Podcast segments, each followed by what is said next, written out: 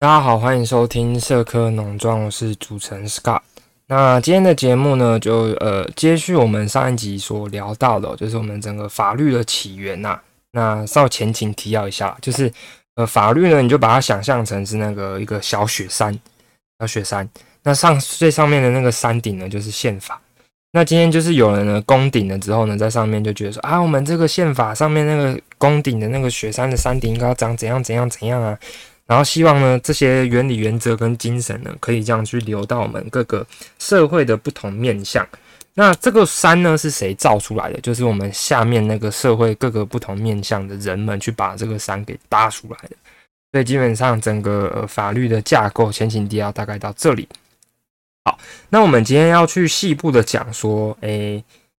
那我们为什么要宪法？就是我们刚前面已经讲了，就是诶，宪法很重要啊，宪法是山顶啊，什么什么什么的。那为什么我们要去宪法呢？那呃，基本上我们就透过这一集的节目，去大概让大家理解，或者说分享一下，呃，就我的认知来讲，宪法有哪一些面向跟比较重要的概念哦。好，那呃，我们当然是会以台湾为例子啦。对，好，那第一个呢，想先跟大家讲一下一些在宪法里面很重要的原理原则哦。那第一个呢，叫做呃权力分立原则。那其实这个呢，是源自于这个政治哲学或者说法哲学里面的一个很重要的原则。就像我们前面讲到这个社会契约，就是以前的人们啊，他们其实才刚从那个君主统治的国家出来，就是可能一个长得肥肥胖胖的小男孩，然后他就是当我们整个国家的这个统治者。那大家就是才刚从这种氛围，那国王啊、君主啊、皇后啊这种一个明明跟你长得差不多的人，但是他就是你要叫他皇上的这种情况下脱离出来哦。那以前的人就在想说，我们要怎么样去避免说我们呃现在好不容易辛辛苦苦革命推翻建立的一个现代国家变成是那种鸟样？对，所以他们就希望说啊，不行，就是人啊。就是天生就就真呢？什么叫就真呢？就是人只要开始有了权力之后呢，就会开始呃开始搞怪，开始拿翘，然后开始皮皮耶这样子。所以他们希望说，可不可以建立一个国呃国家的制度或者说组织呢？是可以让彼此之间是相互监督的。所以后来的哲学家在讨论社会契约啊，或者说是国家现代国家应该有的概念的时候。就想出了一个比较好的解决方法，叫做权力分立。那英文会叫做 separation of powers。separation of powers。好，那为什么叫权力分立呢？就是我们今天不要把一个国家的所有的事物集中在一个部门手上。那像以前可能就是在皇帝嘛，他同时可以呃有行政啊，有立法，有司法啊，那他想干嘛就干嘛。所以现在的国家就觉得，呃，以前的这些哲学家啊，或者就觉得说，我们应该要把我们的国家切成不同的部分，然后让各个不同的部分呢彼此相互制衡、相互钳制这样子。所以基本上国家的出现来自于对于国家的呃。宪法的出现的这个权力分立呢，来自于对于国家的不信任，所以希望透过这个制度上面的方式呢，能够很有效的去避免呃人类或者说是掌权的人拿到权力之后开始搞怪的这个呃，算是一个保险吧。对，那什么样叫做权力分立呢？就是基本上现在的国家希望我们的法治原则里面呢，基本上可以把我们的国家分成行政权的。呃，立法权的跟司法权的，那希望这三权彼此是互相制衡跟监督。怎么样的制衡跟监督法呢？就是今天呢，行政权是由人民所选出来的人所领导的行政。好，那立法权呢，也是由人民所选出来的人所领导的立法。那今天司法权呢，就是独立于行政跟立法的，就是它是于是一个反民主的这个组织体制。好，那今天的运作就会是这样子。今天一群人民，他们选出了他们的大议士来代表他们自己本身。那这些大议士呢，就代替了这些人民去制定他们想要的法律法案跟政策。那彼此呢，可能就会在国会里面吵架啊、打架啊、干嘛，然后去冲撞出、妥协出对大家最好的一个政策跟法案。呃，理想上是这样啊，虽然实物上 有所出入。对，没错。那这样子制定通过的法案呢，呃，就是叫做法律嘛。那法律呢，基本上就会希望是由行政部门的这个总统或者说是行政院长去呃公布之后呢，开始实行，就很像说今天我们的这个社区管理、社区呃公寓大厦，就是大家不是有管委会嘛？今天管委会发布了一个东西之后呢，当然就希望呃这个管理委员制定的这个东西，希望整个管理。委员会会去执行嘛，所以基本上行政部门就是负责去执行所有的政策啊、法案跟一些行政重要的事项这样子。那等于说立法通过的东西，行政要执行。那行政如果认为立法通过的东西挚爱难行呢，就可以透过复议啊，或者说就是希望立法院可以再想一次的这个方式哦。那在台湾这样的制度叫做复议，复议。好，那。立法权要怎么样去跟司法权互相牵制呢？就是立法权通过的这些法律跟法案，除了让行政部门去 follow 去遵守之外呢，呃，司法机关也必须要遵守呃立法权所通过的这些法律去做公平公正的审判。所以基本上司法不能够自己去造法，原则上是这样子啊，他不能够因为说我今天觉得。这个呃，立法者通过的法律不好，我就自己通过一个新的解释，不行，他基本上都要去遵从立法者的当初制定这个法律原本的意思啊，他只是做一个呃，很像是做那个集合的一个动作啦，那。那个稽核表是谁定的？就是立法者定出来的。好，所以基本上我们希望说，不论是行政部门或立法部门发生任何的冲突的时候呢，司法都可以独立的去公平做审判。所以司法可以去弹劾呃不适当的立法者，或者说是有非法的一些行为的这个行政机关的一些首长哦。那行政机关呢，又可以透过这个呃立法者跟立法者复议的方式去有效钳制立法者。那立法者就是透过人民去定期的更换跟改选。那行政机关也会有这样子的一个制度存在哦，所以基本上希望我们的行政、立法跟司法三个部门彼此之间是相互钳制的，那不会有因为一个部门拥有过多的权利而会导致一些腐败的行为产生。对，但这边会有一个比较细微的差别，但这边就不详细做讨论。那基本上就是在台湾我们会有所谓的双手掌制，就是说我们的行政跟立法彼此之间是分立的，呃。除了分立之外呢，我们的行政就是总统啊、副总统啊，还有这个行政院院长呢，他们彼此之间产生的方式跟立法机关是没有融合在一起的，所以我们会在呃政治。学上会叫做半总统制哦，那另外一个比较常出现的制度就是总统制，像是美国这样子。那还有这个行政立法是融合的，像是英国的议会内阁制哦。那这个就是基本上是一些比较细部的差别，但是基本上就是希望说，掌管这个行政立法的政治部门呢，跟这个司法部门彼此之间是有一个分立的界限存在的。好，那这是第一个要讲的权力分立与制衡的这个方式哦。那基本上在台湾呢，我们的权力分立制衡呢，呃，因为我们的孙中山先生觉得我们应该要五权宪法，所以我们的整个政府体制的架构，目前来讲是是行政、立法、司法，那多了两权，就是考试跟监察。那这边其他有一些可能现行实务上的弊病，我们稍后再跟大家做讨论哦。好，所以基本上宪法一个很重要的概念就是人民希望可以有一个很明确的规范保障，说什么事情我可以做，什么事情你不可以做的这个权利义务关系，那跟这个权力分立来约束我们整个国家的政府机关。好，那我们用一句话来表明跟表现出，那我们中华民国宪法想要去规定跟规范的原理原则有哪一些哦？基本上我们希望我们的国家的宪法呢是约定。国家间的基本组织，这是第一部分。所以，像我们会有哪些基本组织呢？我们会有可能总统啦、呃国安会啦、行政院、立法院、司法院、考试院、监察院啊。那彼此之间的权利功能有哪一些哦？那第二个是人民的权利义务。什么叫做权利义务呢？就是人民有一些他们必须要做的权呃义务，例如说纳税、呃服兵役，然后要受国民义务教育。呃，类似这种哦，那但是人民也有他们享有的权利，那像是什么呢？像是这个平等权啊，言论、著作、讲学、出版啊，呃，集会、结社啊，选举、罢免、创制复决、应考试、服公职，这些都会是人民所享有的呃这个基本权利哦。那以及其他的盖瓜基本权，例如说我有什么什么自由啦，什么什么，就是等于说法律没有规范我不能做的，基本上我可以做的这个自由存在啊，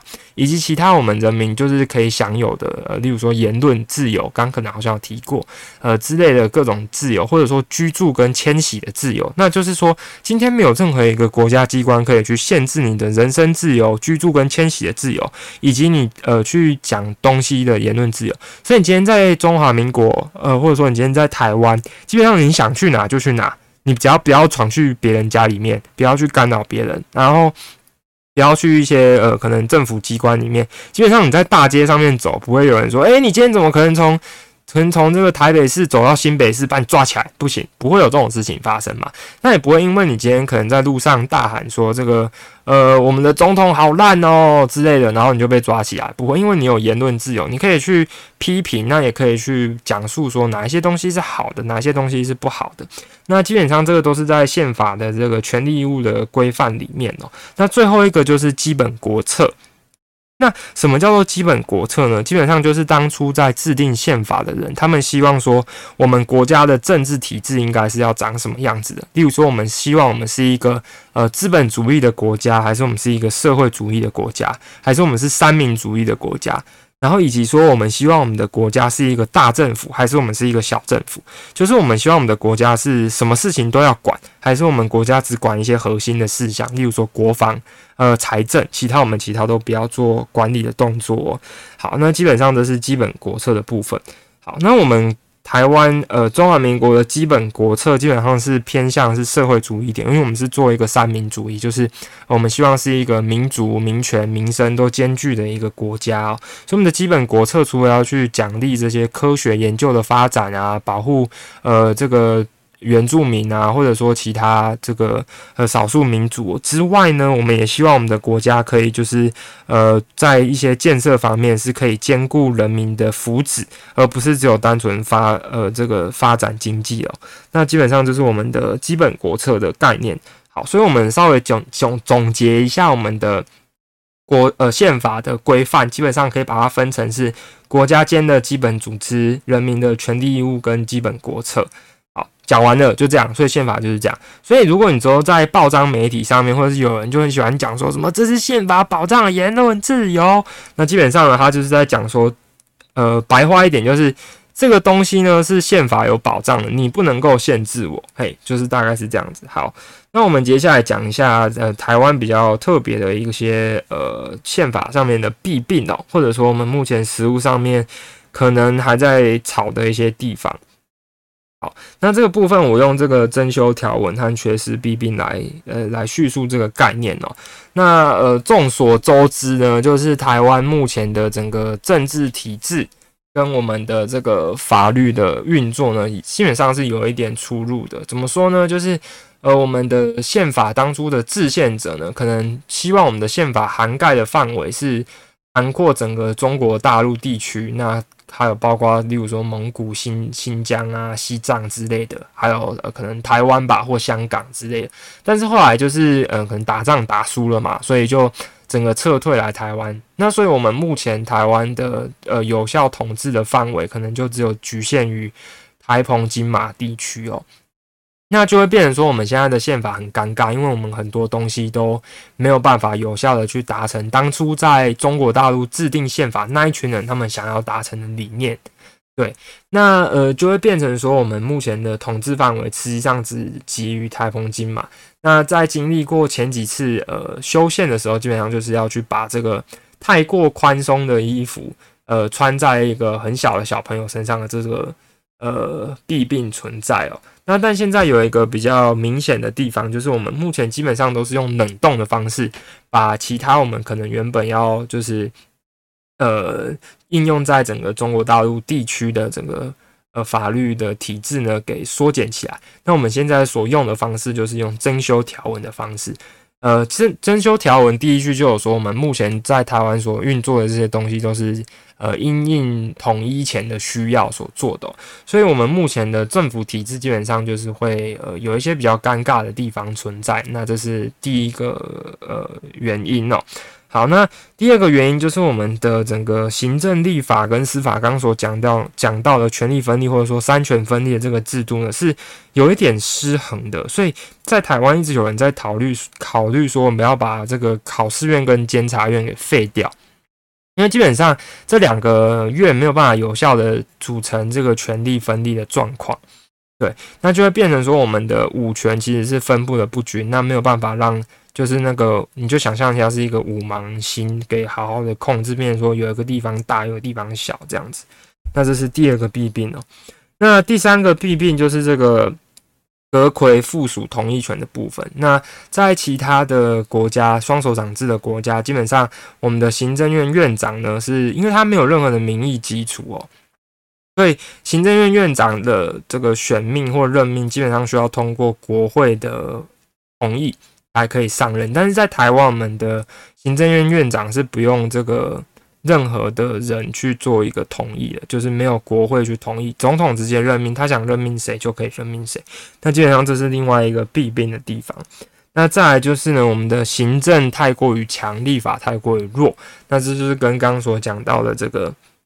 和五权分立有关系哦，因为基本上我们把其他原本应该隶属于三权的东西分散到另外两权，那就会变成说我们的行政变得是比较强，立法比较弱。什么叫立法比较弱呢？在美国，他们可能可以做一个听证会的方式去，呃，有效的去弹劾或者说监督在那边 get 皮皮的官员。但是我们台湾的一些弹劾啊、纠举啊，或者说审计权，可能都跑到监察院那一边，所以让。呃，立法院可能就是只能够一直调资料咨询，但没有一些很有效实质可以去贺阻行政部门的一些手段跟权利哦。那呃，除了这些之外，例如说我们的考试院可能会有被人家就是嘲讽有一点叠床架屋，例如说考试院一些一些什么全序的事项啊，跟这个公务员任免跟训练的部分，可能又跟行政院的这个。呃，可能国家发展，呃，国家文官学院或者说一些公务人力发展的部分有稍微重叠，那就是变成说我们的组织架构需要再多讨论跟呃多做一些呃更有效面的整合啦。那最后的地方就是稍微讲一下，我们可能还有包括说大法官的任期，以及是这个修宪跟制宪之间的差别哦。那呃，就如同刚刚讲的这个原则，再怎么绕，基本上大家在学习法律的时候都要去思考，我们现在在做的这件事情有没有违反权力分立？对，这是很重要的一个法律的法律的原则哦。那大法官的任期的限制呢，就基本上在美国是没有限制的。为什么？因为司法是要是独立的嘛，没有办法接受呃其他部门的限制，不然根本就没有办法独立啦。但是在台湾可能就会变成说，我们的大法官的任期太过于频繁的更换，那没有办法有效的达成我们刚刚所提到的法秩序的安定性跟稳定性。那像美国他们的大法官基本上是可以终身执政，台湾就不是哦。好，那最后呢，就是再稍微补充一下